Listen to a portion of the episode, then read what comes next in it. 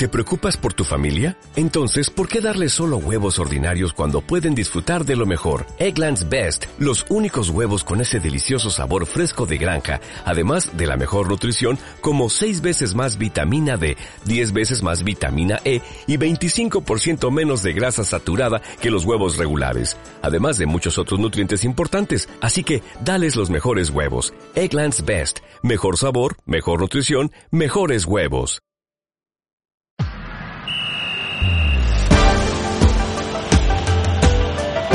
Cope Santiago.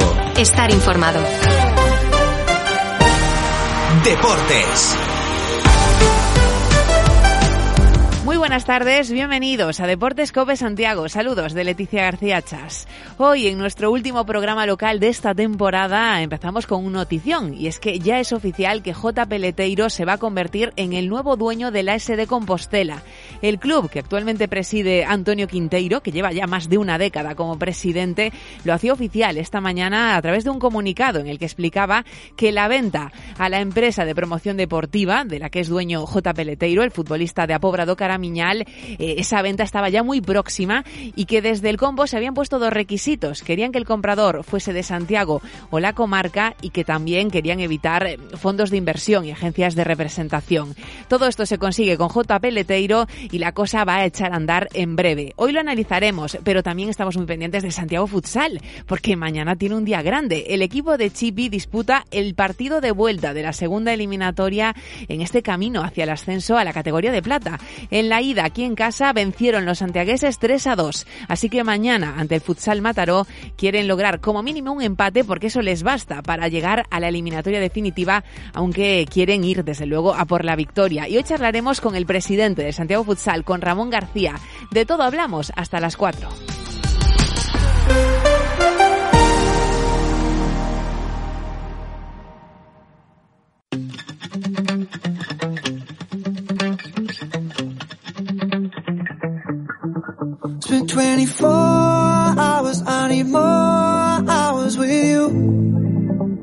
Tenemos que empezar hoy sin duda hablando del compost y de la oficialidad que hoy sí ya le ha dado el club a la venta de la entidad. La compra la va a ejecutar la empresa de promoción de actividad deportiva Ramayoc Sports SL. Eh, su único socio y accionista es José Ignacio Peleteiro, es decir, J. Peleteiro, futbolista de Apobrado Caramiñal, que se va a convertir en el dueño del Compostela. Nos dice el compost que están a punto de cerrar el acuerdo. Esto seguramente se puede hacer oficial en los próximos días, pero ya el comunicado es muy claro. Y explicaba también que en los últimos ocho años han recibido no menos de 20 propuestas de diferentes personas físicas y jurídicas para eh, formar parte de la gestión de la entidad o hacerse cargo de esta gestión. Pero había requisitos por parte del Compos. Tenía que ser alguien de Santiago o alguien de la comarca, es decir, querían también a alguien de la tierra para llevar a cabo esta gestión, alguien que tuviese ese cariño por el Compos y ahora nos comentan que evidentemente pues J. Peleteiro cumple estos requisitos. Además, eh, ya el pasado mes de septiembre, ayer lo decíamos, había estado el futbolista visitando las instalaciones, reuniéndose con la directiva, con, eh, Antonio Quinteiro, con el presidente y seguramente empezando a trabajar porque es que eh, nos decían también en el comunicado que J lleva ya tiempo preocupándose, dicen textualmente, y ocupándose del día a día del equipo de nuestra ciudad y está muy ilusionado con el reto. Así que ya es oficial y queremos recordar eh, lo que ya nos decía el presidente Antonio Quinteiro cuando hablaba de esa posibilidad de una venta y del objetivo. Y es que el Compos vuelva a ser grande y vuelva a militar en segunda división. Yo voy a ceder la, gestión del club a, a, a, quien venga con unas garantías suficientes, porque todos queremos lo mejor para el Compostela. Eh, todos queremos que el Compostela esté en los próximos años en segunda división, que es la categoría que le corresponde. Pero bueno, yo en lo personal, pues no tengo más capacidad económica de la que ya he podido derrochar durante estos de estos 11 años y bueno, pues creo que el Compostela merece mucho más y si viene alguien con un proyecto, bienvenido sea, siempre y cuando sea serio y garantía para el club y si no, pues nosotros continuaremos aquí gestionando como lo hemos hecho hasta ahora. Esto nos decía Antonio Quinteiro aquí en estos mismos micrófonos hace cosa de dos semanas, pero ahora vamos a analizar esa venta del club a J. Peleteiro y lo hacemos con Antón Maldomir. ¿Qué tal, Antón? Muy buenas tardes. ¿Qué tal, Leti? Buenas tardes. Se ha hecho ya oficial lo que estábamos comentando en los últimos días. J. Peleteiro se va a convertir en el nuevo dueño de la S de Compostela. Nos dicen del, del club, desde el club que está el acuerdo a punto de cerrarse. Y varios aspectos que quería comentar contigo del comunicado. Eh, primero mm, comentan ¿no? que, que en los últimos años habían recibido muchas propuestas, pero había unos requisitos claros desde la directiva y es que tenía que ser alguien gallego, alguien de Santiago y de la comarca que tuviese ese cariño por el compost y luego también evitar grupos de inversión, lo cual, eh, bueno, son factores importantes.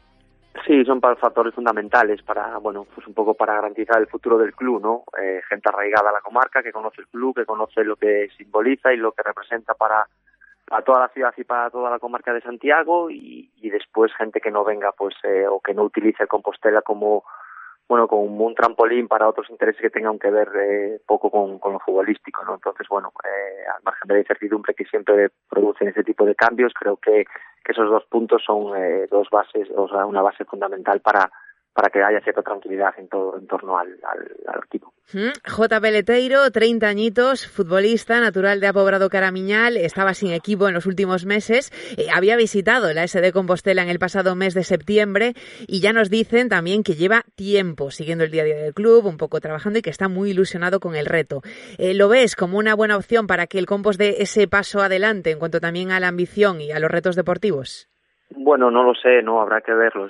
Supongo que sea su primera experiencia al frente de, un club o siendo el, el, propietario de un club, pero sí que es bueno eso, ¿no? Que primero que sea un, una persona de fútbol, segundo que, conozca lo que es el Compostela y bueno, el tercero que, que demuestre ese interés, ¿no? Por, por bueno, pues una entidad que, que al margen de lo futbolístico no tiene otro tipo de, de intereses detrás, ni especulativos en cuanto a sus terrenos, ni en cuanto a la venta de futbolistas, sino que bueno, que todos le pongamos cara a la persona que y nombra a la persona que, que viene a hacerse ver con los mandos de, del compost y, y yo creo que bueno que eso es mucho mejor que cualquier otra de esas posibilidades que, que seguramente había sobre la mesa que serían de gente bueno pues que viniese de fuera que no conociésemos que tendrían otro tipo de intereses. Entonces yo creo que hoy al margen, como te decía antes, ¿no? De, esperar a ver cómo evoluciona todo, creo que, que, bueno, que es una buena noticia que el que se quede con el Compostela sea una persona de, de Galicia y más en concreto de, de, la zona de Santiago.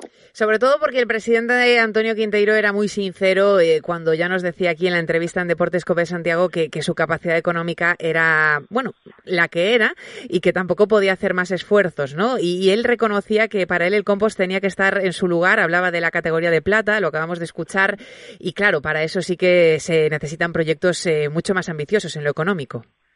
Sí, bueno, en lo económico, eh, pero también en lo futbolístico, ¿no? En cuanto a conocer lo que lo que es el mundo del fútbol, que muchas veces no va, no va ligado solo al, a la potencia económica que pueda tener una entidad, aunque sabemos que es que es importante eso, pero yo creo que bueno que el club es capaz ahora de crecer ya no solo en lo deportivo, sino en lo, en lo social, eh, bueno, en lo institucional, incluso en cuanto a medios, yo creo que que los proyectos hay que hacerlos desde la base, ¿no? Eh, poniendo todo bien, o bueno, pues eh, de abajo arriba, como digo yo, no de arriba abajo, y bueno, yo espero que el J, sabiendo, bueno, pues cómo es el mundo del fútbol, las dificultades que tiene, pues que no se vuelva tampoco loco, ¿no? Si a las primeras de cambio las cosas no salen bien y, y abandone el club, ¿no? Todos queremos ver al compost en lo más alto posible, pero hay que ir pasito a pasito. Mm, despacito y con buena letra, sin duda. Pues veremos los próximos acontecimientos, porque como decimos, en el comunicado se habla de que el club está a punto de cerrar ese acuerdo, eh, que seguro en los próximos días se pueda escenificar, incluso también con una rueda de prensa. Estaremos muy pendientes. Antón Maldomir, muchas gracias. Gracias a vosotros, como siempre, Leti. Estás escuchando Cope Santiago 97.1 FM.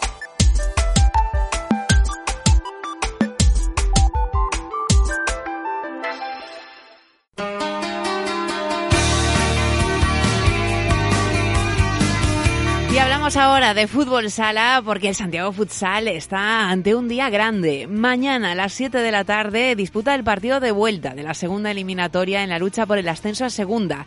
En la ida aquí en Santiago, ya sabéis, ganaban los compostelanos 3 a 2 ante el Futsal Mataró y mañana a las 7, como digo, este encuentro a domicilio. Y ya se encuentran allí en tierras catalanas los de Chipi preparados y con ellos está el presidente Ramón García. ¿Qué tal, Ramón? Muy buenas tardes. ¿Qué hay? Buenas tardes. Bueno, supongo que con cierto nerviosismo, por lo menos ganas de que llegue el partido de mañana a las 7 de la tarde, ese encuentro de vuelta contra el Mataró. Eh, resultado positivo de la ida, eh, vencía el Santiago Futsal 3 a 2, así que ahora, aunque queda algo muy complicado, como es vencer a domicilio, digamos que pues un poquito favorable la cosa para el equipo compostelano. Sí, en principio venimos con, un resultado favorable mm. Y, que duda cabe que el otro equipo es un equipo bastante fuerte y tiene bastante mérito el poder mañana, mañana competir teniendo esa ventaja de esa ventaja de un gol y, el hecho de haber ganado, ¿no? lo cual les obliga a ellos no solo a ganar, sino a ganar por más de un gol. Claro, quiere decir uno que el empate desde luego que favorece al Santiago Futsal y que además eh, digamos que también hay una inyección de confianza y de moral en el equipo después de haber pasado la primera eliminatoria contra el Unión Arroyo y ahora este resultado positivo, ¿no? Sí, y jugó la verdad el partido del, del, domingo, el, el, equipo estuvo a un nivel muy alto y eso es lo que inspira aún más, más, más ilusión, ¿no? Sí, porque además em, estamos hablando de una fase de ascenso que no es sencilla para nada, porque superar tres eliminatorias eh, lo ponen complicado, ¿eh? Volver a la categoría de plata. No, no solo no es sencilla, sino que, que es una, una, unas eliminatorias totalmente atípicas, ¿no? El tener que jugar eliminatorias en el mes de mayo, desplazándose 1.100 kilómetros en categorías que son amateurs, pues no tiene mucha lógica. Mm. Porque la gente no, no, en primera y segunda división, pues tenéis una plantilla de jugadores que eran profesionales. Su trabajo era, era jugar. Claro. En, segunda B, ¿no? Entonces decirle a la gente que pida días de trabajo, que pide, o que cambie guardias, o que cambie lo que sea, hombre, pues resulta que, no es, no está en consonancia con la, con la categoría mm, deportiva que, que se, en la que se está compitiendo. Desde luego, desde luego. Que ser cosas mucho más sencillas. Si echamos un vistazo a los números del Mataró, eh, que terminaba como líder del grupo 3 en la fase regular, en casa es un equipo muy, muy, muy fuerte. Pero bueno, el Santiago Futsal eh, ya consiguió doblegar al Unión Arroyo, que tampoco había perdido, ¿no? Como local. Sí, son equipos que en su casa son muy fuertes, pero es algo que también es un poco normal, ¿no? En equipos de este nivel eh, que fundamenten su solidez, sobre todo en los partidos de casa. Pero también es verdad que cuando pretendes eh, un ascenso en este caso es imposible ascender sin poder tener alguna victoria que sea muy significativa como poder ganar fuera de casa, por ejemplo. Desde luego, desde luego, porque mm, para el Santiago Futsal, ¿qué supondría poder regresar, aunque aún queda camino, porque luego sería una última eliminatoria, pero ¿qué supondría poder regresar a la categoría de plata? En principio es es un premio, obviamente. Después, evidentemente, sería una cuestión que habría que analizar desde muchísimos puntos de vista, ¿no? sobre todo desde el punto de vista económico. Pero en principio lo que hay que plantearse es que es un premio deportivo, es un premio a los jugadores, un premio al cuerpo técnico y después es una, una dosis de ilusión para, para nuestros aficionados. Eh, eh, hay que pelear por intentarlo, evidentemente, y en eso estamos si no se consigue, pues tampoco eh, es nada que sea especialmente malo ni negativo. Creo que el, equipo se está formando, sobre todo utilizando y basándose en, tener a gente de, la casa, de Santiago, tenemos ahora un muy, un muy buen juvenil nacional. Y, y, eso es, y hay que trabajar pensando un poco en futuro, yo creo, ¿no? No buscando metas a corto plazo que a lo mejor después sean excesivamente gravosas para, para, para el desarrollo del club. Claro, claro que Pero en principio siempre es un premio y es algo positivo. Y el ambiente que ve en los jugadores, en el entrenador, es así como, como bueno, de, de partido especial, ¿no? De estar ante un gran día. Sí, sí, evidentemente. Además, eh, como ya te comenté antes, el hecho de haber, de, de haber realizado tan buen partido contra ellos allá en Santiago el domingo, pues es una dosis de moral muy grande en el sentido de que, de que se ve de que si todo sale con, como deseamos que salga, pues hay posibilidades de, de, pasar la eliminatoria. Bueno, pues ojalá que así sea. Eso va a ser mañana a partir de las 7 de la tarde con ese futsal, Alianza Mataró Santiago Futsal. Muchas gracias, presidente, por estar hoy con nosotros. Vale, gracias a vosotros. ¿Quieres estar más cerca de Carlos Herrera? Buenos días, Carlos. Buenos días, señor. Buenos días. Ante todo, decirte que es un honor entrar a tu programa. De Paco González, de Pepe Domingo Castaño, de Manolo Lama, de Juanma Castaño, de Ángel Expósito, de Pilar Cisneros, de Fernando de Aro. Es sencillo. Entra en cope.es y regístrate ya. Si escuchas Cope, ahora accederás a un universo lleno de experiencias exclusivas. En una radio que también se ve, con los mejores contenidos a la carta. Entra ya en cope.es, regístrate y disfruta.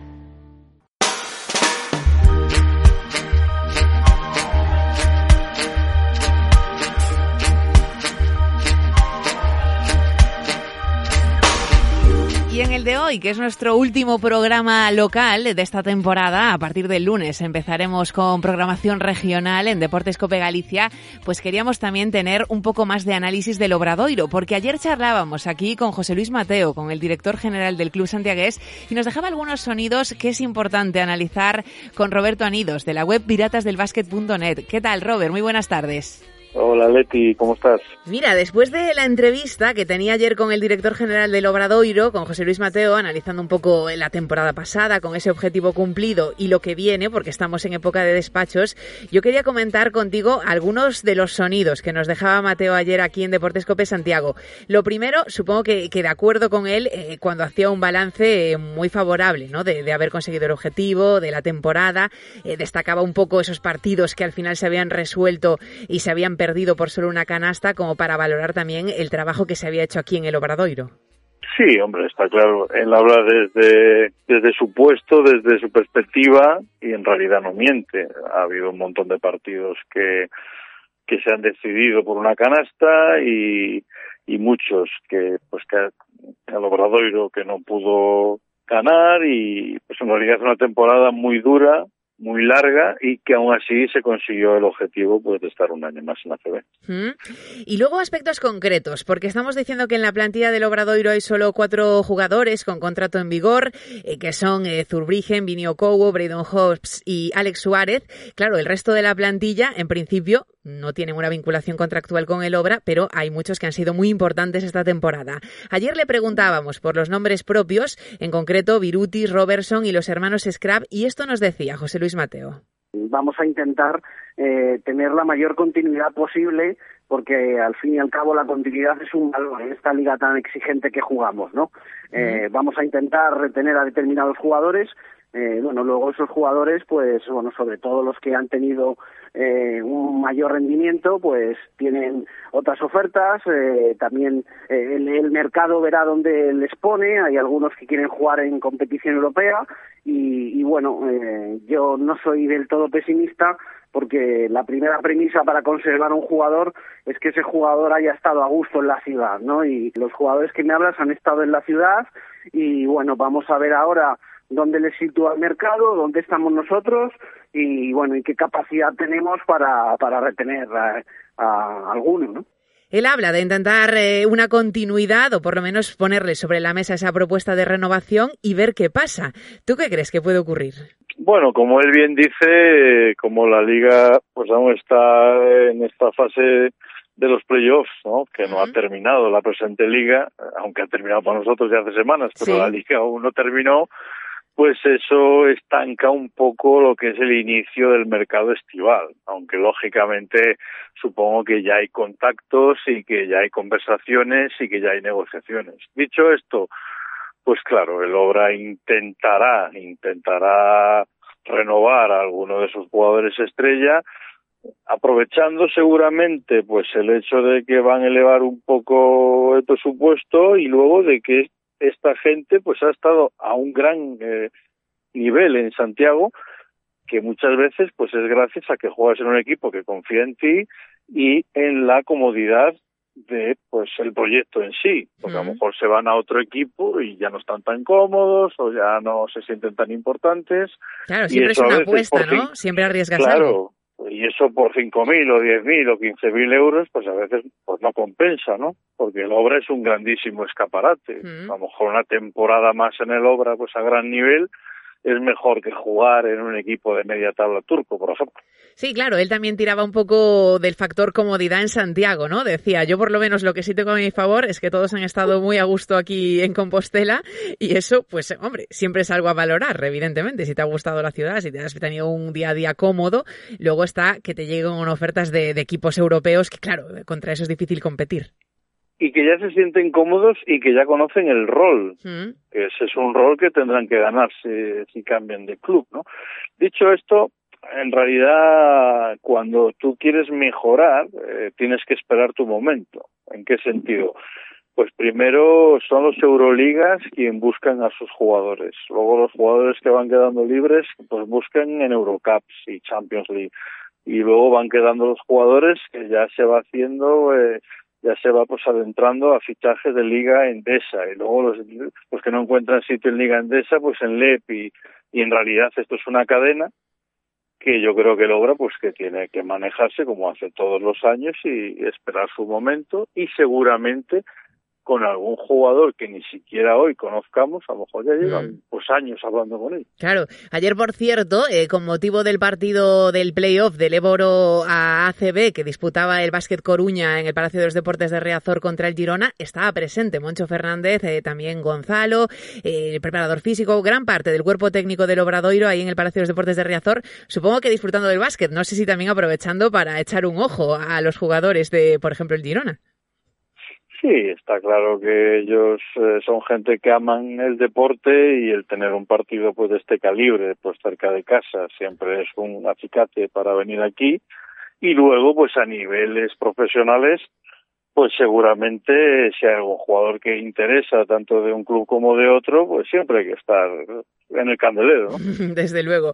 Mira, un último sonido que nos dejaba Mateo referido al presupuesto, porque él también hablaba de que la Liga Endesa cada año se convertía en más exigente, ponía el ejemplo de los dos conjuntos que han descendido este año, de San Pablo Burgos y de Moraván Andorra, pero sí decía que desde el Consejo de Administración le han transmitido una pequeña subida en el presupuesto de 10-12%, así nos lo contaba. Lo que me trasladaron el pasado martes en el Consejo es, bueno, ganas de crecer, eh, ganas de dar otro paso adelante como hicieron durante la pandemia. Eh, y, bueno, sí, sí, vamos a tratar de, estirar un poco el presupuesto, ¿no? No sé si un 10, un 12, un 13%, pero vamos a tratar de, de estirarlo un poco más. Bueno, también importante, ¿no? Este factor, porque hay que intentar ser ambiciosos para poder seguir compitiendo en esta liga de máximo nivel. Bueno, ya has visto, ¿no? Que equipos han descendido. A veces el dinero no lo significa todo, pero a nivel de, exigencia profesional, pues en la Liga Endesa, eh, pues los jugadores cada vez quieren ganar más y, y si quieres tener buenos jugadores tienes que competir con otros muchos equipos en Europa que también los quieren fichar y eso te fuerza prácticamente a elevar el presupuesto, ¿no? Que es un poco lo que está intentando el Obra adecuarse a esta realidad. Pues eh, veremos, porque como nos decía Mateo, todavía puede que haya que esperar unas cuantas semanas para empezar a tener más movimiento en cuanto a ver algo de la configuración de la plantilla del próximo curso, por lo menos hasta que termine eh, de forma ya final esta Liga Endesa. Roberto Anidos, de piratasdelbasket.net, muchas gracias por estar con nosotros. Nada, gracias a ti, Leti. Cope Santiago 97.1 FM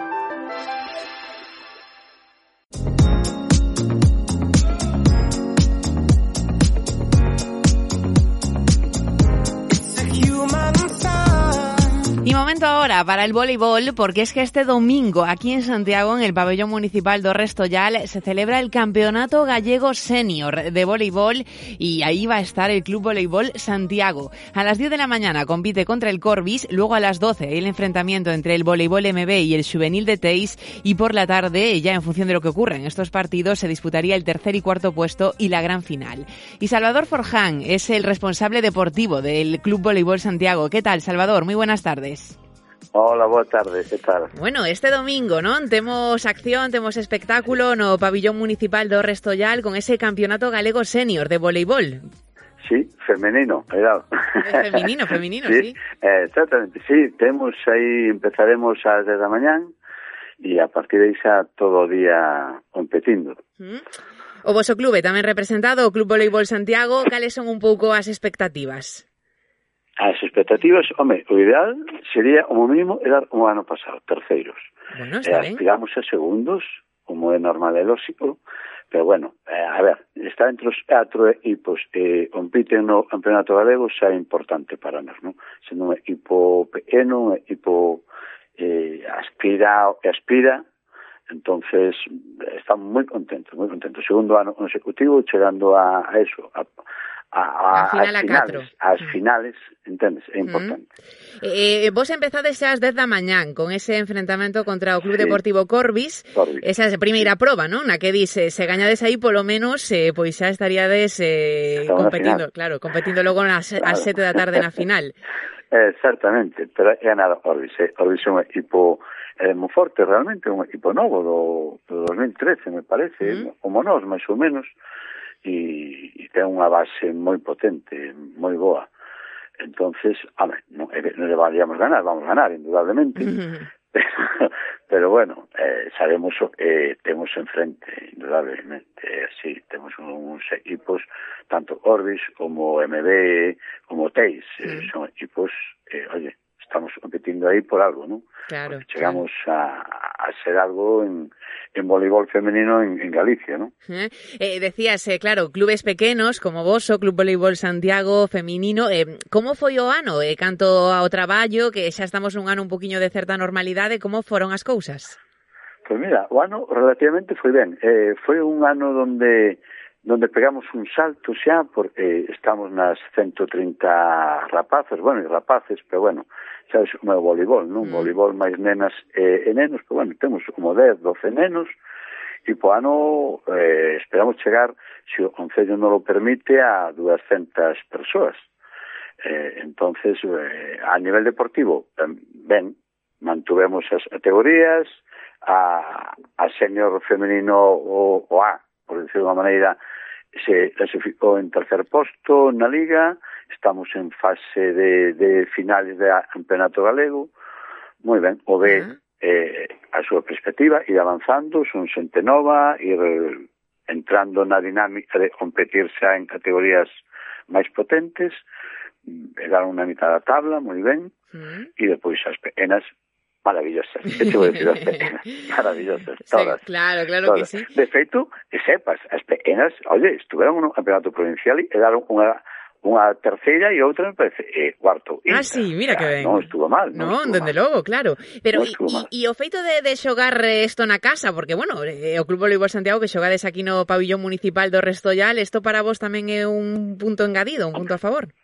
Home, é un aliciente, realmente. Nós tínhamos ilusión de facer algún torneo. Levamos, xa che digo, eh, o ano pasado non puidemos por, bueno, motivos de e Orbis de Monforte tamén quería eh, era a súa primeira vez e tamén quería ir a Monforte a presentar e este ano dixemos, non, non, vamos a presentar con todas as ganas e todos os esforzos porque, bueno, os pais tamén queren vir a ver as súas rapazas queremos promocionar o voleibol en Santiago ten somos o único club de voleibol en Santiago mm.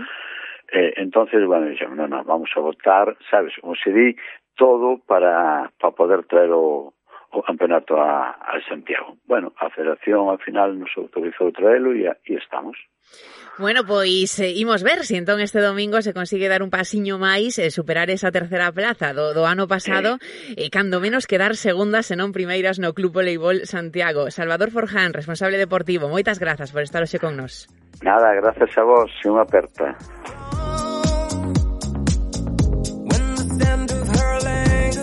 Y recordamos también otra cita importante que vamos a tener el próximo 11 de junio en Aestrada, reunión de todas las escuelas de rugby de Galicia, organizado por la Federación Galega de Rugby. De hecho, con esta ilusión habla Betty Álvarez del clúster Rugby en Santiago, miembro de la Asociación Valentes, con la que también charlábamos esta semana, pues Betty Álvarez habla así de ilusionada de esta reunión por fin de todas las escuelas de rugby gallegas. El 11 de junio vamos a la última concentración de escuelas de la temporada, que por fin es una concentración de escuelas de toda Galicia, porque estábamos haciendo lo norte y sur. Y por fin nos podemos reunir todos, lo organiza la Federación Gallega de Rugby y bueno, pues va a ser una fiesta del rugby de, de verdad, va a ser una estrada y bueno, la mañana del sábado 11 de junio. Ahí está esa cita que va a ser de mañana en siete días en Aestrada. Tiempo para las redes.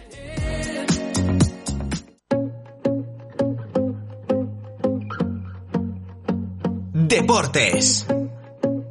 Cope Santiago. Estar informado.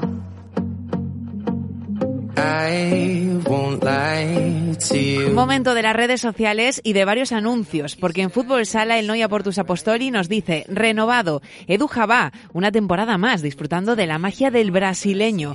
Y además añaden este sonido de Edu Javá. Hola Noeses, estoy muy contento con la renovación, muy feliz, con ganas de jugar la primera división. Vamos Noia, estamos juntos.